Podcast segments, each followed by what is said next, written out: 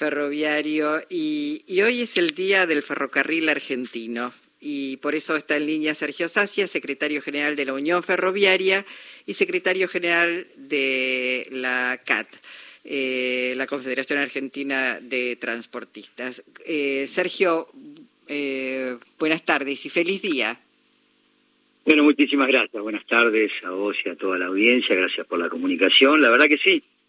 Hoy 165 años de, que se corrió el primer tren, la porteña en la, en la Argentina. Nosotros la verdad conmemoramos este día como el punto de partida del sistema ferroviario argentino y conmemoramos lógicamente el primero de marzo, cuando en el año 48 lo nacionalizó el general Perón. Pero la verdad que es muy importante eh, ese puntapié inicial, si bien estaban los ferrocarriles pensados, lógicamente, por, los ingleses, los franceses, la retrasada de una manera que era para exportar toda la producción, principalmente agrícola, eh, a los países que instauraron el ferrocarril. Claro, hacia los puertos salían. Exactamente.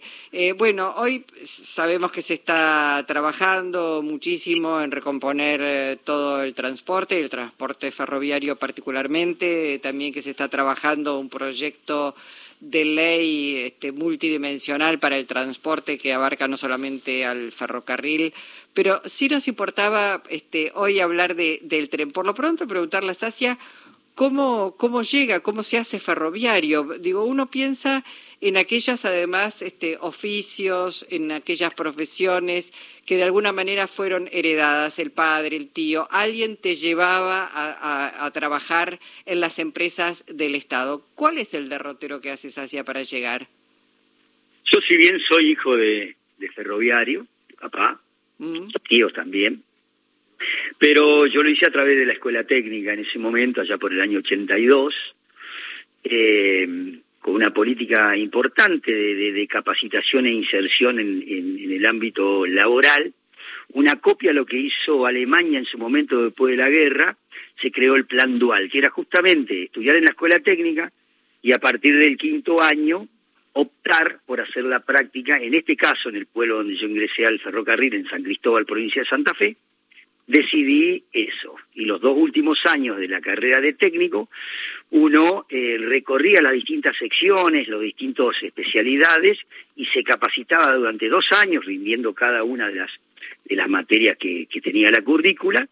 Y bueno, posteriormente a eso, esos dos años, que me recibí de técnico electromecánico con orientación, ferroviaria, eh, tuve la posibilidad del año 84, justamente un primero de marzo, ingresar a, a trabajar como ferroviario y iniciar, mi carrera ya hace bastante tiempo, ¿no? Claro, eh, pensaba ahora que decías esto en, en la necesidad este, de capacitar eh, a las nuevas generaciones en trabajo.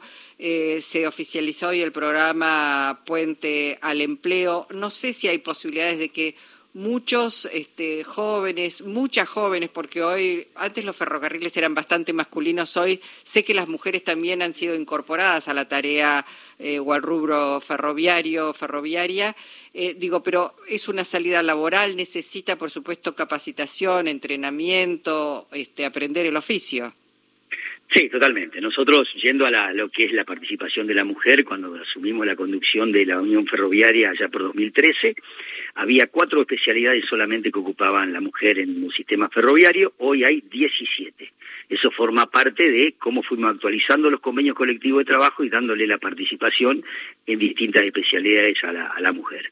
Yo soy un convencido que hay que formar y capacitar de manera continua. Tenemos algunos acuerdos que hemos hecho el puente con, con algunos ferrocarriles y las escuelas técnicas. Si bien hoy no existe el plan dual, existen las prácticas profesionalizantes, el último año de la escuela técnica, y en donde lógicamente es importante estos acuerdos porque uno tiene el alumno recibido de escuela técnica, pero ya con una, una base ferroviaria, eh, en este caso, que permite, ante la demanda y la necesidad que tenga el sistema, poder ya ingresar con nociones importantes de ferrocarril. Y ahí hacer, eh, lógicamente, su carrera ferroviaria con una formación continua. Nosotros hemos actualizado y lo actualizamos permanentemente los convenios colectivos de trabajo con un sistema de carrera donde eh, el trabajador o la trabajadora tiene la posibilidad de, ir ascendiendo, producto de no solo la antigüedad como era ya en el tiempo, sino con la formación en cada una de las de las tareas, especialidades que tiene que tiene el ferrocarril. Yo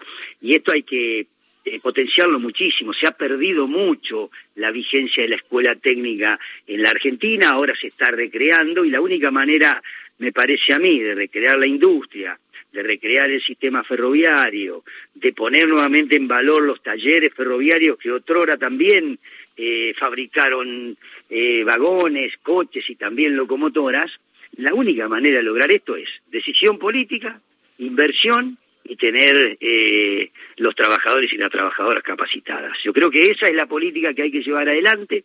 Se está haciendo bastante en el sistema ferroviario.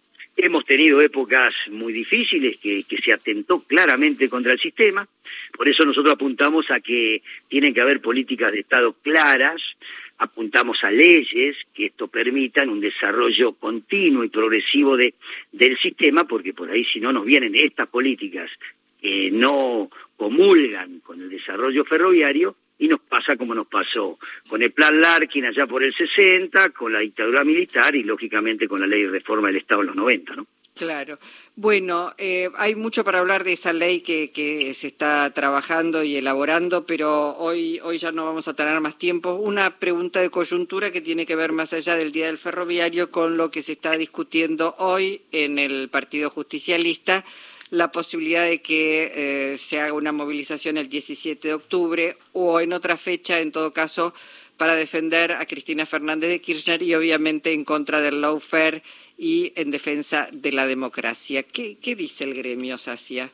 Y nosotros no hemos participado de, las reuniones de, que ha convocado el partido porque no somos, no estamos en el consejo eh, del partido, sí, las reuniones que tenemos de dentro del movimiento obrero, de la CGT, que ya se expresó eh, en ese en ese sentido. El 17 de octubre para nosotros es un día muy muy entrañable para para, para el peronismo. Y bueno, veremos cómo se van eh, sucediendo los, los hechos. Vuelvo a decir, nosotros ya nos hemos expresado en ese, en ese sentido y veremos de qué se organiza o qué se piensa para el 17 de octubre desde el PJ, desde el movimiento obrero. Falta todavía algunos días y, y veremos cómo, cuál es la decisión en conjunto, ¿no? Bueno, gracias, Sacia. Eh, hasta cualquier momento. No, al contrario, que tengan buenas tardes. gracias. Sergio Sacia, secretario general de la Unión Ferroviaria.